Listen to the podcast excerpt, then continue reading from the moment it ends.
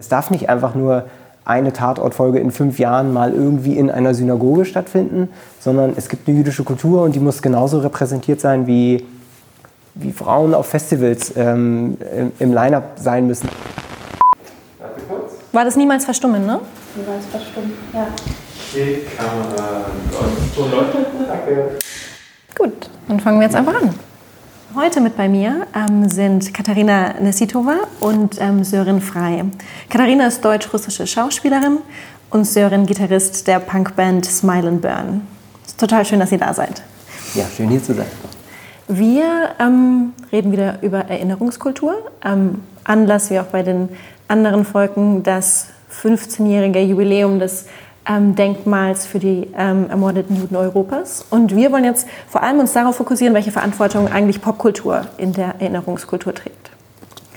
Ähm, vielleicht ganz am Anfang, eine ähnliche Frage stelle ich auch den, den anderen Gästen immer.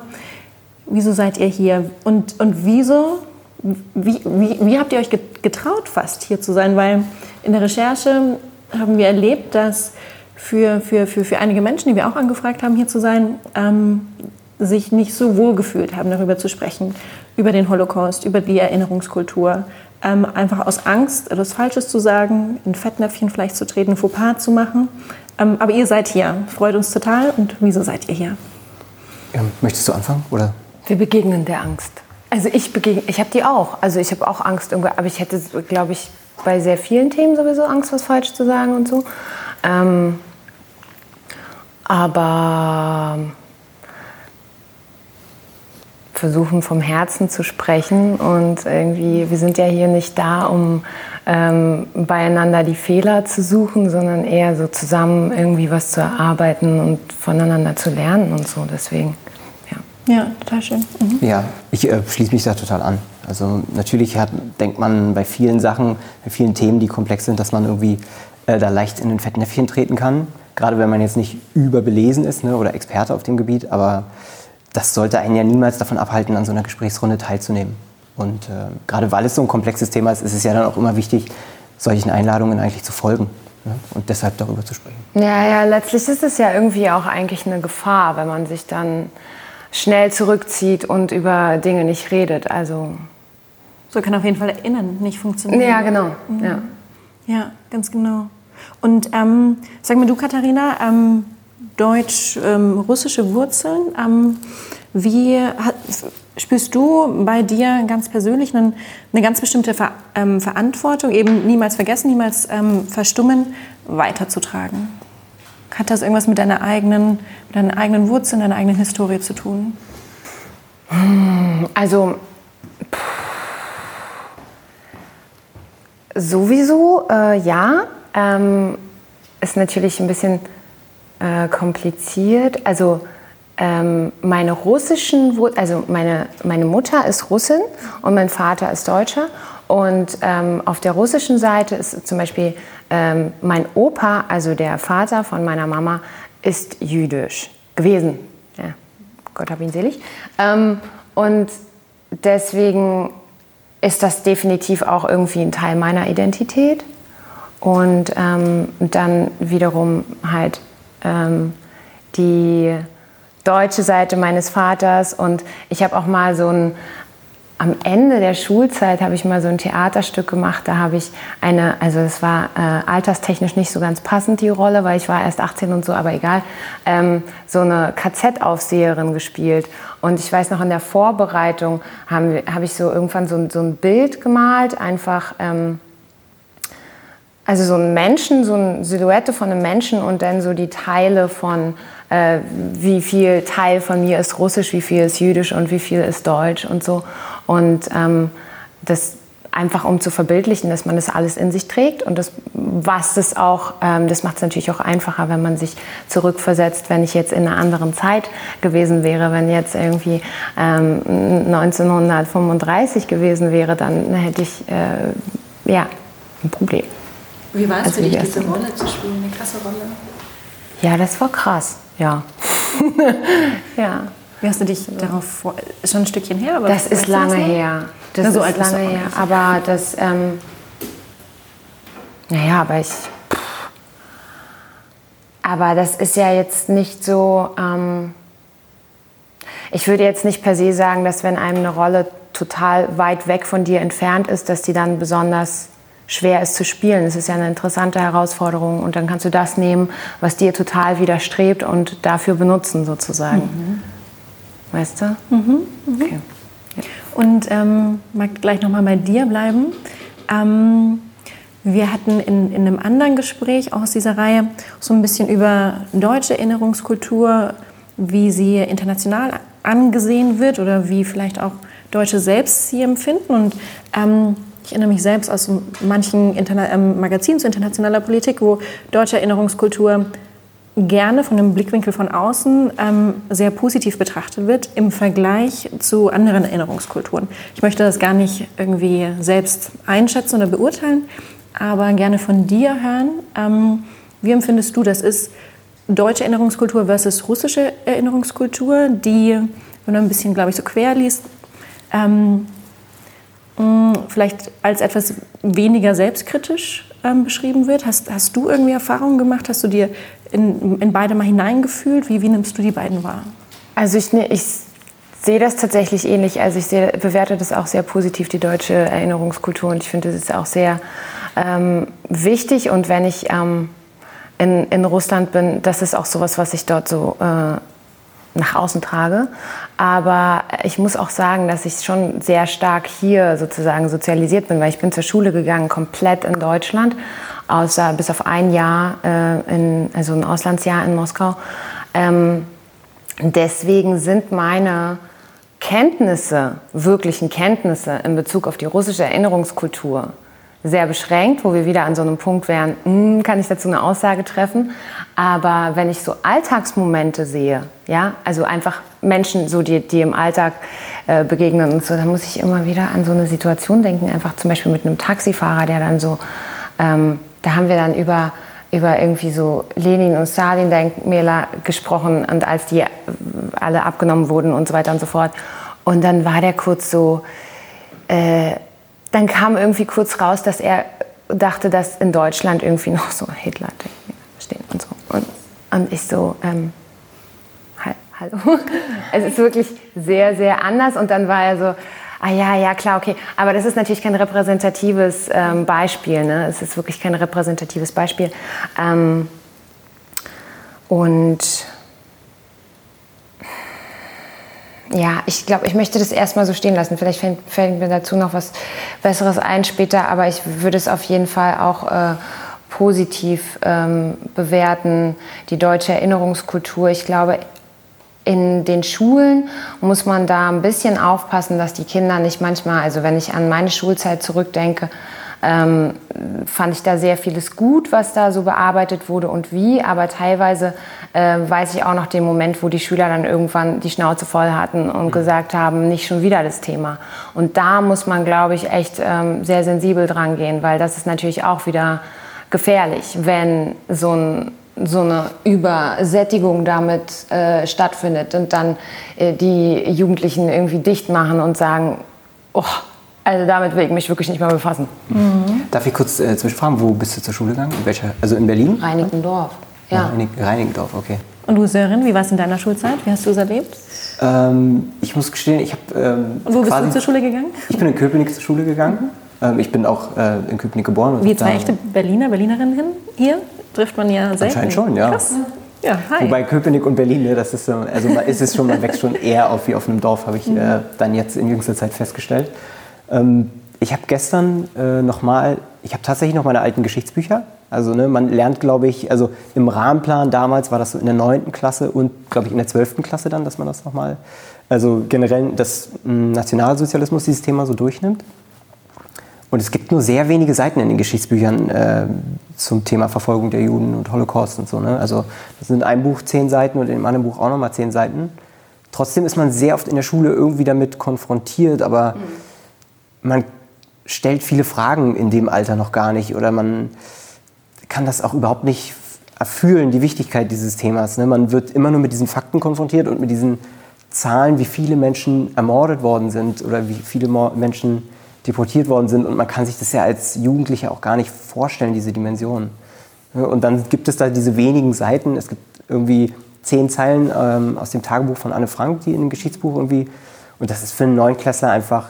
Ähm, ich glaube, du hast schon recht. Also man kann das dann auch verstehen, wenn dann die Kinder irgendwann sagen, wie, wir wollen das nicht mehr hören. Weil dann aber vielleicht auch, also da fehlt dann auch der Zugang. Ne? Und da kommt ja dann vielleicht auch Popkultur äh, ins Spiel, weil die einen ganz anderen Zugang zu solchen Sachen liefern können. Und da wollte ich gleich mal nachhaken, weil du bist ja ähm, in einer Deutsch-Punk-Band ähm, Gitarrist.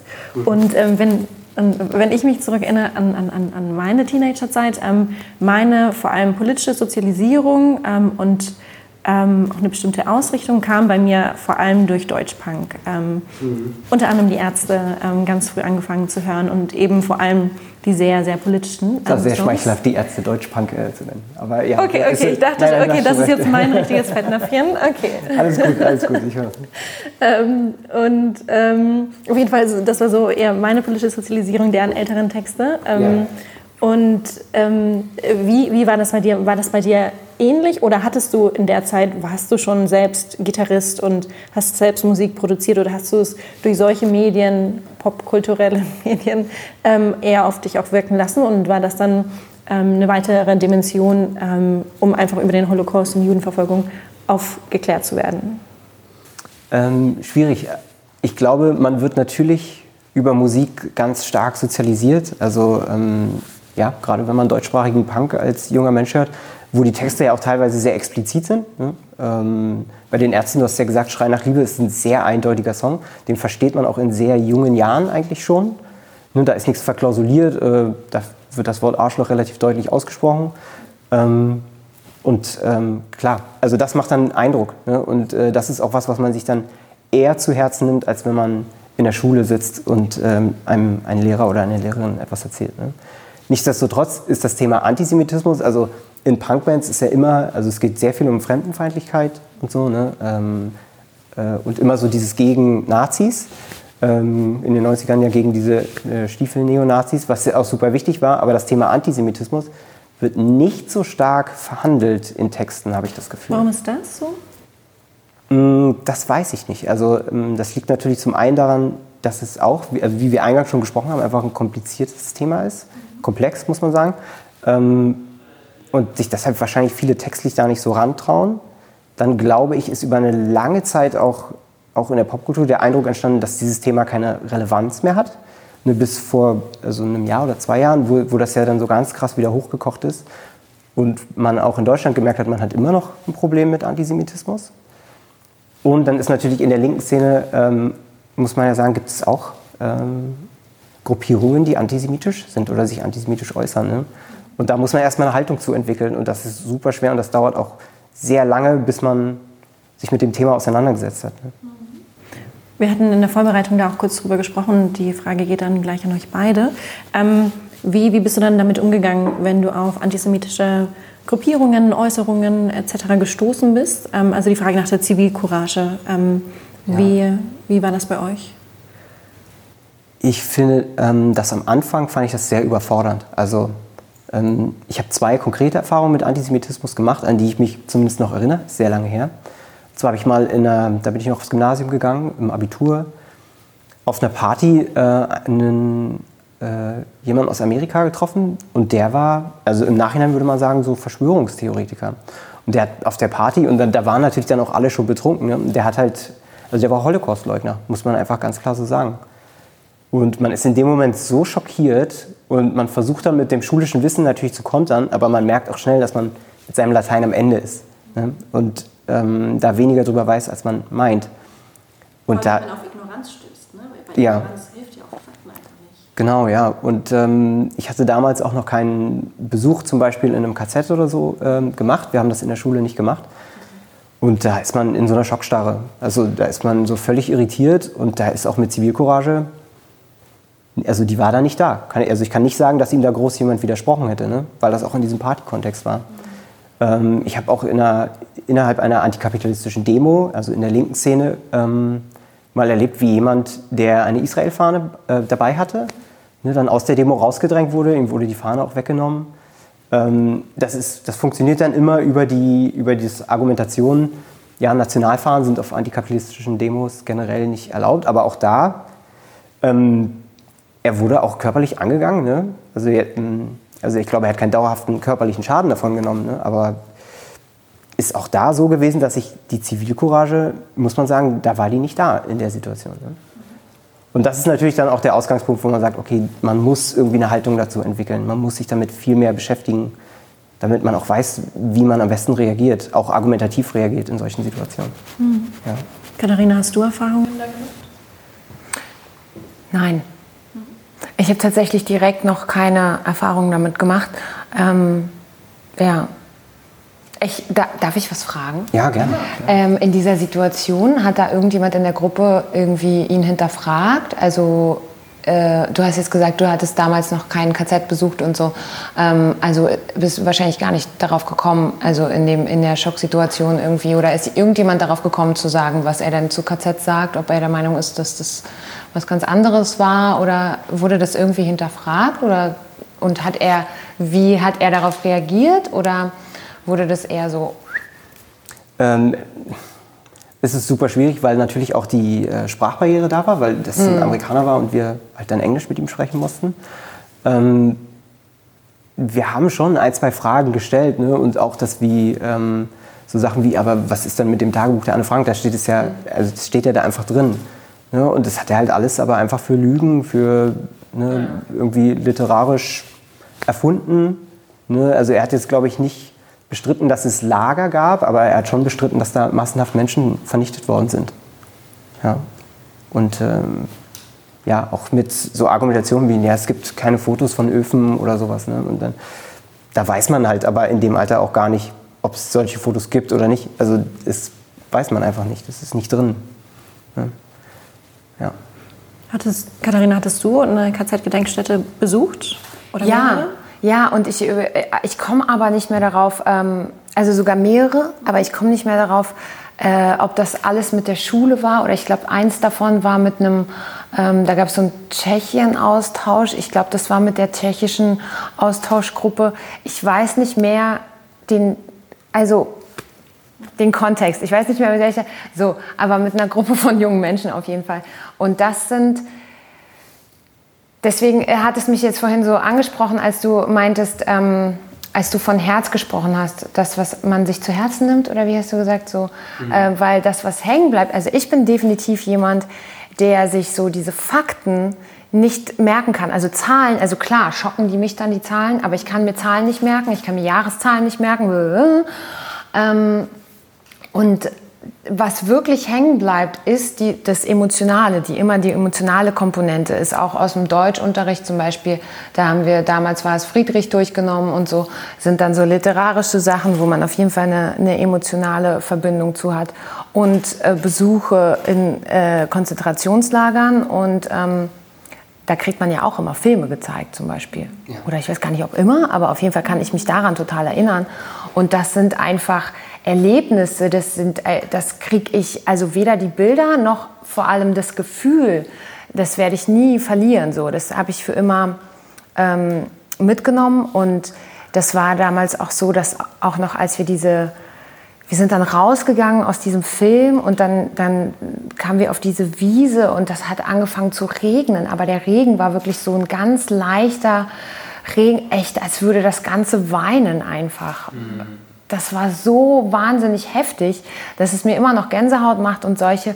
Ich glaube, sowas finde ich wahnsinnig wichtig, dass ja. man. Kriege ich auch direkt selber auch jetzt noch Gänsehaut, ja. Ich hatte ein ähnliches Erlebnis. Ähm, ich habe, also man begreift das intellektuell alles, was so in Büchern steht und man hat dann sehr schnell so Bücherwissen, aber so eine physische Erfahrung, die hat man, also das hatte ich auch dann, als ich, äh, als wir einen KZ besucht haben und dann so eine Führung mitgemacht haben. Und es war auch äh, irgendwie im Januar, also alles sehr, sehr kalt. Und ne, ein Teil, dann wird einem ja so erklärt, ähm, wie wo gewohnt wurde, dass irgendwie die Leute ihre eigenen Latrinen ausbuddeln mussten und so, dass sie kaum richtig Kleidung hatten. Und es war auch so berstend kalt an diesem Tag. Und man konnte sich auch wirklich dann physisch einfach nicht vorstellen, wie da Menschen ohne Schuhe mhm. leben konnten ne? oder überhaupt ohne dicke Jacken. Und das, also, das macht einen unwahrscheinlich fertig. Und dann geht man da auch raus und klar ist es im ersten Moment, ähm, emotional so ein bisschen zerschmetternd. Aber das ist halt eine Erfahrung und die muss ich sagen, ist in den Gedenkstätten, das ist ja auch unglaublich, ähm, wenn man das so sagen kann, gut gemacht. Also die Führungen sind halt unglaublich äh, gut erdacht. Und da geht man dann mit so einer physischen Erfahrung raus und die vergisst man aus seinem Leben nicht mehr. mehr. Und denkt ihr dann, ist das das wichtigste Element, um das Geschehene irgendwie am, am, am Leben in Erinnerung zu halten? Ähm, sollten vielleicht auch derartige Besuche verpflichtend sein für Schüler, für Schülerinnen? Ähm, und, und würde das dann ausreichen? Oder, und, und was kann dann Popkultur dann eigentlich noch zusätzlich liefern? Filme, Jojo Rabbit for example, äh, für zum Beispiel Ja. ähm, Parodien. Ähm, wie angebracht ist das? Gute Frage. Also ich glaube, ich würde sagen, prinzipiell sollte man das verpflichtend machen. Also ich hatte damals keinen Kassettbesuch in der Schule. Wir hatten einen Zeitzeugen da oder eine Zeitzeugin, ich bin mir nicht mehr sicher, aber Stimmt, das hatten wir auch. ähm, da hatten wir da. Aber auch da, man weiß nicht, was man für Fragen stellen soll als Schüler. Man weiß es einfach nicht. Ähm, niemand ist auf die Idee gekommen zu fragen, warum, also das wird auch in keinem Geschichtsbuch geklärt, warum ausgerechnet Juden verfolgt wurden. Ne? Also da fällt dann immer so ein Satz mit, naja, weil die so in dem Finanzsektor irgendwie so, aber es ist so vage und man checkt es überhaupt nicht. Man checkt auch die Geschichte, also vor dem Antisemitismus, die lange Geschichte des Antijudaismus, das checkt man nicht. Und das hinterfragt man auch nicht. Und ja, deswegen glaube ich schon, dass das verpflichtend sein sollte eigentlich, einfach damit alle diese physische Erfahrung machen. Ja, und vielleicht auch die Brücke ähm, mehr ins Jetzt zu schlagen, oder? Also ähm, Bezug zur Aktualität, eben wenn man, äh, wenn Schulen also Gefahr laufen, wenn der Unterricht Gefahr läuft, ähm, da an so eine Oh, puh, das Thema ist mir jetzt zu anstrengend, irgendwie an so ein Dichtmachen. Ich meine, das ist ja auch immer an der Grenze dessen, was man überhaupt aushalten kann.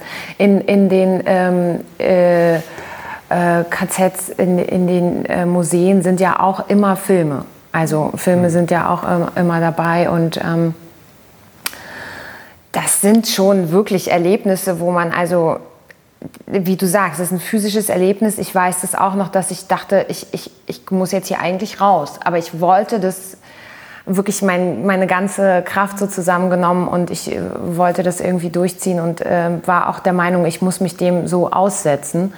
Ähm, und das ist auch wichtig.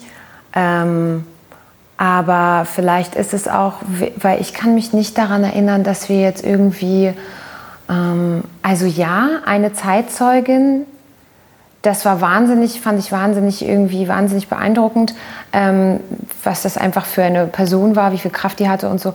Aber so die Brücke ins Jetzt, ja, also diese Aktualität, so, nee, nee, warum ist das wichtig, dass wir uns Ja. immer wieder damit auseinandersetzen? Ähm, dass man die auch mehr thematisiert. Aber das kann sein, dass das halt mittlerweile ganz anders ist in Schulen. Und, und was denkt ihr, welche, welche Mittel sind denn eigentlich recht, um Erinnerungskultur zu gestalten, am Leben zu erhalten? Ähm, darf man provozieren, um Aufmerksamkeit ähm, zu erreichen? Und, und, und wenn ja, wie, wo steht dann der Respekt für die Hinterbliebenen, für die Opfer, für die Überlebenden? Ähm, wie, inwiefern ist Provokation in Ordnung? Beispielsweise durch Parodien in Spielfilmen ähm, ja, oder, oder ähm, das Beispiel Holocaust, ähm, um darauf aufmerksam zu machen, dass es nicht in Ordnung ist, bestimmte Bilder, ähm, wie hier beim Denkmal eben, ähm, zu fotografieren. Ich bin, glaube ich, tendenziell eher so gepolt, dass ich sage, man kann die Grenzen sehr weit ausloten. Ähm, gerade was Comedy angeht. Also ähm, die Aktion von Shahak Shapira, worauf jetzt, ne, Holocaust, das ist diese Aktion gewesen. Ich fand die ungemein wichtig. Also ähm, ich kann verstehen, dass das von vielen als sehr unsensibel und vielleicht auch despektierlich empfunden wird. Aber es hat so viele Menschen erreicht und es, hat so, es beeinflusst so stark das Denken, weil es auch alles über moderne Medien, über Instagram und so stattgefunden hat. Und man ist da zum ersten Mal äh, mit Sachen konfrontiert, über die man vorher noch nie nachgedacht hat. Wie, wann macht man eigentlich eine Selfie? Also ne, es geht ja nicht nur darum, das hier sozusagen am Mahnmal nicht zu machen, sondern auch in, an, vielleicht an ein, zwei anderen Orten. Und äh, das ist wichtig einmal für die Entwicklung überhaupt, wie digitale Kultur sich entwickelt, dass Leute darüber nachdenken, wann macht man ein Selfie, wann ist es okay. Und das, finde ich, hat ungemein Wirkung gezeigt. Ich habe Jojo Rabbit jetzt nicht gesehen, aber auch ähm, zum Beispiel in Glorious Bastards, wo ich auch sagen muss, ne, also, so wie Christoph Walz das spielt, das ist an manchen Stellen ja auch, da gibt es so ikonische Zitate, ähm, wo man auch sagt, ist es okay oder nicht, dass man das so, mh, hm, ja, so abfeiert, also dieses Schauspiel so abfeiert. Aber andererseits, wenn ich mir diese, bei Inglourious Basterds diese Einstiegsszene so angucke, die ist auch das, die ist so hoch emotional, die ist so spannungsgeladen. Und auch das ja erst ein Moment, wo man zum allerersten Mal versteht, wie es psychologisch und emotional sein musste damals. Das habe ich in der Form auch noch nie gesehen. Auch äh, im Anne Frank Theaterstück habe ich das nie begriffen oder verstanden oder gefühlt. Ne? Und äh, da muss ich sagen, bin ich bei Filmen und bei Comedy und so Sachen, ähm, glaube ich, eher so, dass ich sage, die Grenzen sind, kann man relativ weit verschieben. Ja. Und du, Katharina, als Schauspielerin vielleicht auch? Ja, ich sehe das äh, ziemlich ähnlich. Ich bin auch der Meinung, dass man, also man kann ja definitiv auch provozieren und dann trotzdem immer noch den Respekt behalten, aber ich habe äh, intuitiv halte ich irgendwie Provokation auch immer für wichtig, ähm, damit man einfach aus der, damit die Leute so aus der Safety Zone rauskommen. Also das ist, ähm, das hat ja ganz viele unterschiedliche Schattierungen, ja. Also ne ähm, und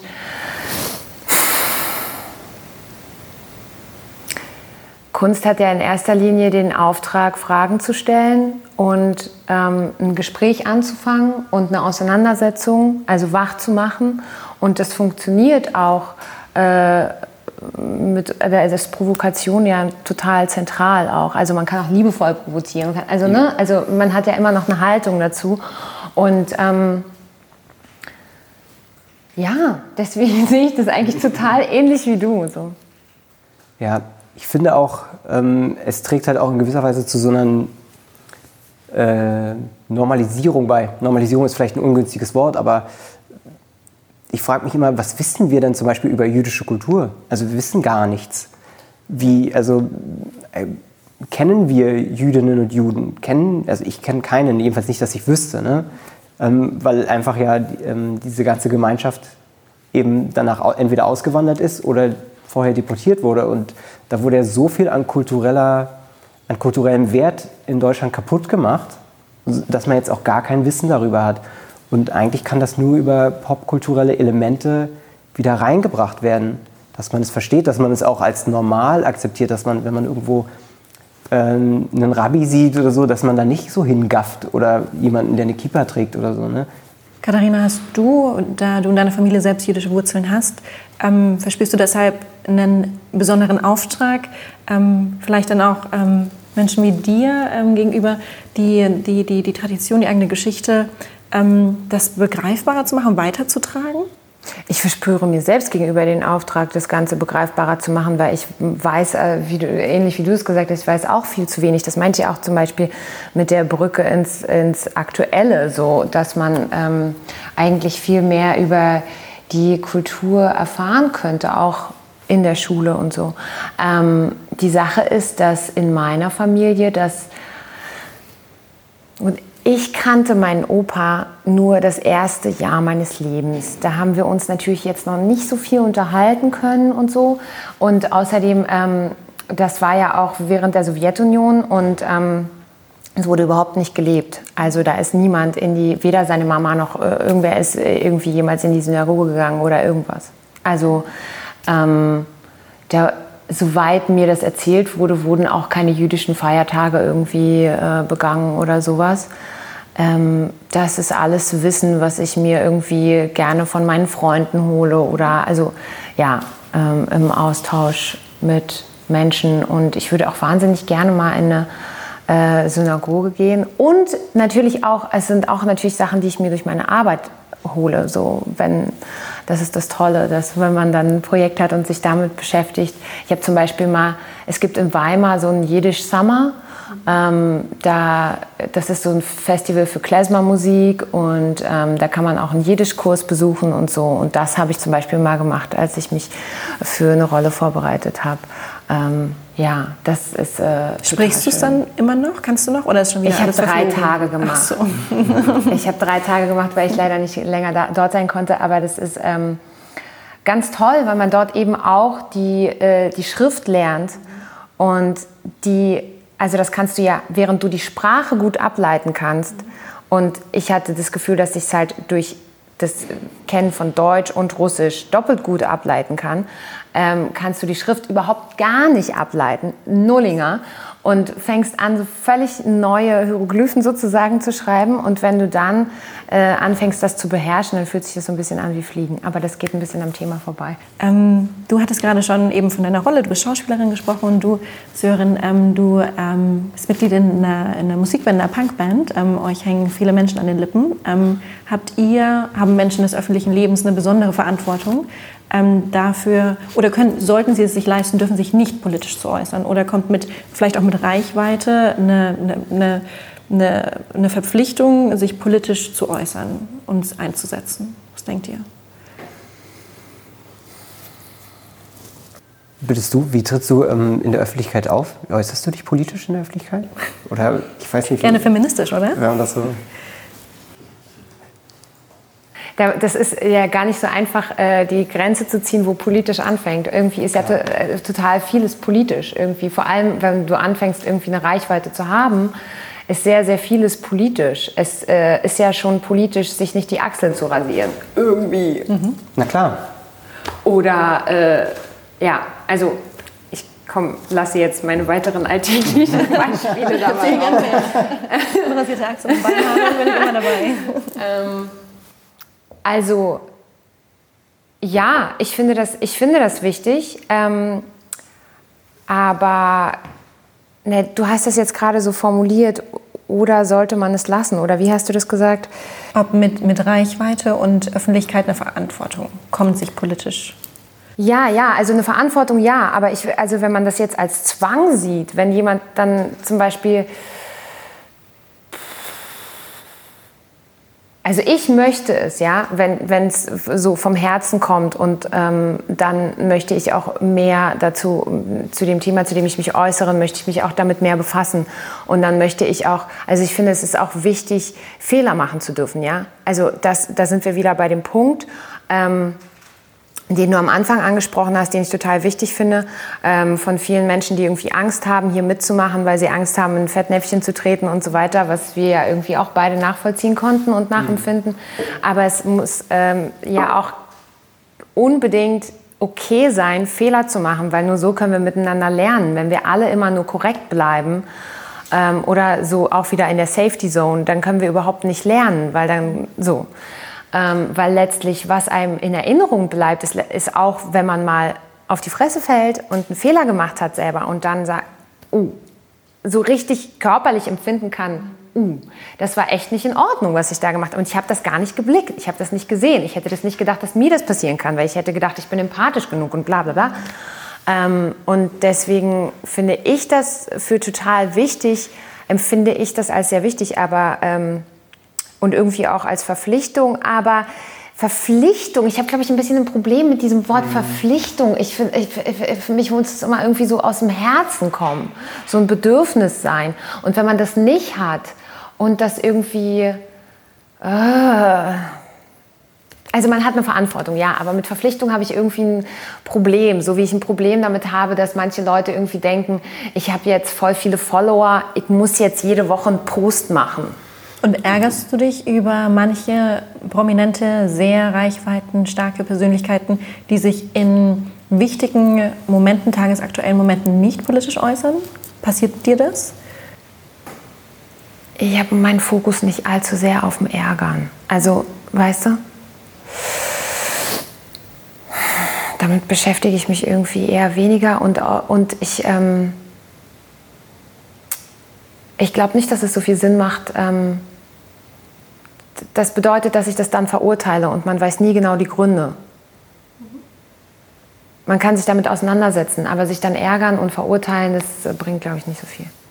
Sören, wie ist das bei dir? Ja, ähm, es ist, ich sehe das ähnlich schwierig. Also auf der einen Seite ist es für mich auch, gehöre ich auch eher zu den Leuten, die sagen, es ist unmöglich, unpo komplett unpolitisch zu sein. Also selbst Mark Foster ähm, betreibt irgendwie Politik mit dem, was er macht. Ne? Mal gut und mal so, dass man es wahrscheinlich eher kritisieren würde. Ähm, deswegen ist es schwer. Es ist auch schwierig in der Hinsicht, dass man, glaube ich, jetzt nicht von jedem Künstler, Künstlerin erwarten kann, bei allen Themen sehr belesen zu sein. Ne? Also das ist ja dann auch immer schwierig, wenn die Leute sich dann öffentlich äußern und Stellung beziehen, wie viel Ahnung haben die dann von dem Thema? Nichtsdestotrotz, wenn man Reichweite hat, also man hat dann einfach eine gewisse Macht. Und ähm, das klingt jetzt so ein bisschen nach Spider-Man, aber aus der, aus der Macht kommt halt dann die Verantwortung. Die ist, da kann man nicht, also die ist dann halt da, die Verantwortung. Und genauso wie sie Verantwortung haben, Werbung als Werbung zu kennzeichnen, haben sie auch die Verantwortung, dann sich ähm, ja, nicht irgendwie zu äußern wie ein Xavier Naidoo zum Beispiel. Ne? Das ist unverantwortlich, das darf, sowas darf dann auch nicht sein. Ne? Das ist nicht, ähm, überhaupt nicht cool. Und sag mal, würdest du, also hier im, im, im Stehlenfeld ähm, hatte 2008 ein Konzert stattgefunden, ähm, worüber es auch ein ganz tolles Buch gibt äh, mit 3000 ähm, Gästen. Ähm, hättest du da gespielt? Hättest du dazwischen auf den Stelen, hättest du teilgenommen? Hättest du dich wohlgefühlt als ähm, Musiker? Also wohlgefühlt ist, nicht, ähm, ist schwierig. Ich glaube, ich glaube, der Sinn und Zweck ist auch, dass man sich so ein bisschen unwohl fühlt, ne, weil das halt ein Gedenkort ist und an Gedenkorten zu spielen immer ein bisschen was anderes mit sich bringt. Ähm, je nachdem, wer das initiiert, hätte ich aber selbstverständlich dort gespielt. Mhm. ich kann mir vorstellen, wir hätten nicht ganz ins musikalische Programm gepasst. Sehr ähm, interessant gewesen. Von der politischen äh, Elite ihren gespielt. Hätte mir gefallen. Aber natürlich, ähm, solche Sachen sind, also sind auch wichtig zu spielen. Mhm. Klar. Vielleicht ist es ja auch wichtig, dass man irgendwie Momente erschafft, gerade an solchen Orten, wo man sich also wohlfühlt oder wo man auf jeden Fall es wohlfühlt, wo man irgendwie was Schönes und so Licht reinbringt, so Licht und Liebe. Und das steht dann ja automatisch in dem krassen Kontrast ähm, zu, zu dem Traurigen und zu dem wahnsinnigen Leid. Aber durch diesen Kontrast kann man das vielleicht noch stärker spüren. Ja, das ist genau, finde ich super schön gesagt mit dem Licht, weil das ist genau wie wir auch gerade, das schließt sich so ein bisschen der Kreis auch zu den Filmen.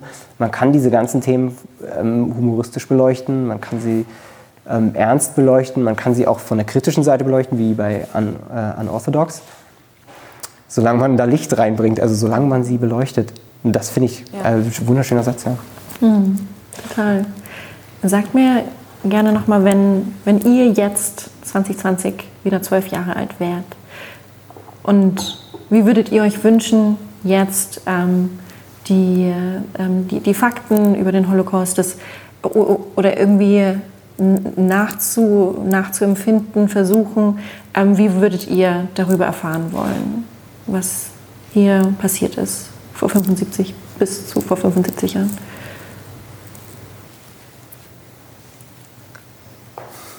Ich würde sagen, äh, wir haben das mit dem KZ-Besuch ja schon geklärt. Ich würde sagen, äh, naja, ich würde sagen, immer so physisch wie möglich. Ähm, ich würde sagen, es ist auch nicht falsch, sich Filme dazu, also popkulturelle Sachen dazu zu konsumieren, um eine emotionale Leitung zu schaffen. Ähm, ja, ich glaube, das Emotionale ist das, was der Schule manchmal so sehr abgeht. Einfach. Schule ist ganz selten emotional und dieses Thema muss zwingend emotional äh, zugänglich gemacht werden, damit man diese Dimension begreift und auch begreift, dass so etwas nie wieder passieren darf. Und das versteht man in der Schule nicht. Also ganzheitlich eigentlich, ne? Also dass man eben kombiniert eigentlich, dass man Fakten auch immer mit emotional und mit ähm, physisch kombiniert. Ja. Ne? Genau, ja. Also, ja, genau. Und also, dann vielleicht eben Vergangenheit mit Gegenwart. Vielleicht, dass man auch ähm, eine Synagoge besucht und dass man vielleicht in irgendwie Kontakt mit einer jüdischen Gemeinde aufbaut und einen Austausch einfach ähm, mit echten, lebendigen Menschen und so. Das finde ich auch. Ne? Also die, die Zeitzeugen sterben vielleicht aus, ne? oder Zeitzeuginnen, ähm, aber die jüdische Kultur ist ja nach wie vor da und da finde ich auch, da muss man die Leitung da hinlegen und sagen, habt ihr Lust, uns zu erzählen? Ne? Ähm, die haben ja auch ihre eigenen Blickwinkel auf die Dinge und die muss man auch kennenlernen, dann zwangsläufig. Ne? Also selbst wenn es dann jemand ist, dessen Eltern oder dessen Großeltern ähm, den Holocaust erlebt haben, selbst dann ist es wichtig, mit diesen Leuten weiterhin in Kontakt zu bleiben, zu sprechen. Und vielleicht würde ja dann, vor allem dann diese Transferleistung möglich sein, was du ja vorhin auch schon angesprochen hattest, Katharina. Ne? So, wenn viel Faktenwissen vielleicht über die Vergangenheit, aber manchmal gar nicht so ein richtiges Gefühl zu haben für, was bedeutet das für heute. Aber wenn man durch, Schul, durch Schulzeit oder wie auch immer wirklich in Kontakt ähm, mit der jüdischen Gemeinschaft kommen würde. Also bei uns war das in der Schule nie so. Ähm, inzwischen habe ich einige jüdische Freunde und Freundinnen. Ähm, aber vielleicht wäre das ja eine Möglichkeit, so besser diese Transferleistung irgendwie auch ja. zu schaffen. Ich glaube, Kontakt ist das absolute Zauberwort eben, damit es nicht abstrakt bleibt, sondern ähm, ja, also auch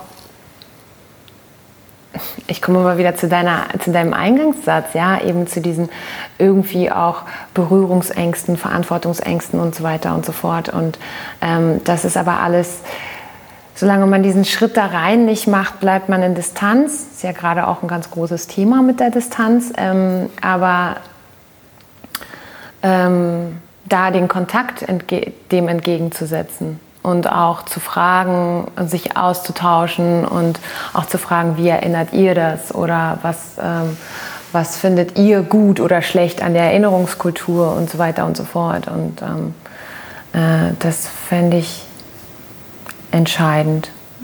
Ja. Ich glaube auch, es gilt auch das, was für Bildung im Allgemeinen geht, ne? dass es für die Jugend auch so modern wie möglich aufbereitet werden muss. Ich hätte auch, glaube ich, ich stelle es mir auch spannend vor, dann spricht man halt über, über Hashtag Holocaust, ne? wenn man das Thema sozusagen ähm, historisch besprochen hat, dann eben über etwas, was jetzt sehr aktuell ist ne? und mhm. auf Instagram auch stattfindet, wo die Leute ja eh eventuell sogar Bescheid wissen. Warum spricht man darüber dann nicht? Das erfordert natürlich dann natürlich auch von Lehrerinnen und Lehrern, dass sie darüber Bescheid wissen. Ähm, und es ist ein Thema, was so brisant ist, aber dann spricht man eben darüber. Why not? Ja. Und wollt ihr ähm, mir zum Abschluss ähm, vielleicht beide nochmal sagen, ähm, Sören, du hattest das vorhin auch schon angesprochen, dass ähm, hier ähm, auch in, in Deutschland über, über die letzte Zeit, über die letzten Jahre gefühlt, es irgendwie scheint, dass es mehr in Ordnung ist, auf einmal sich wieder antisemitisch zu verhalten. Es gibt mehr antisemitische Übergriffe. Ähm, was, was müsste denn geschehen oder was wünscht ihr euch, was, ob von Politik oder von Gesellschaft? Ähm, um diesen fürchterlichen Trend etwas entgegenzusetzen? Was müsste da Priorität haben? Das Herz. Also, also. Äh, äh. Ich, ich weiß nicht, also man muss einfach das, muss die Herzen der Menschen ansprechen. Da komme ich dann mit dieser totalen krassen Naivität, aber ich, aber das, äh, ich weiß nicht, wie das anders gehen soll. So. Und deswegen finde ich das auch so wahnsinnig wichtig, dass Schule auch über Emotionen arbeitet und dass Schule nicht nur über Kopf, sondern, sondern das, ähm, das Herz mit integriert und dass es vielleicht in der Schule ein bisschen weniger darum gehen sollte, dass so bestimmte Strukturen erfüllt werden. In der Schule ist ja auch viel, wenn ich mir jetzt äh, rückwirkend anschaue, wie das funktioniert hat, du musst auf eine bestimmte Weise äh, funktionieren. Ne? Wenn du zum Beispiel einen reflektierenden Text über so ein Thema schreibst, dann reicht es nicht, wenn der gut reflektiert ist und also irgendwie Power hat, ja, und man sieht, es ist angekommen bei dir und du kannst es auch weitertragen und so und bewegst was damit, sondern es muss diese bestimmten Punkte der Struktur erfüllen oder eben nicht, dann Failure, dann wird es irgendwie schlecht bewertet und so dass solche Sachen weniger wichtig werden vielleicht mal und dass es ähm, wichtiger wird, äh, das ähm, hier zu öffnen.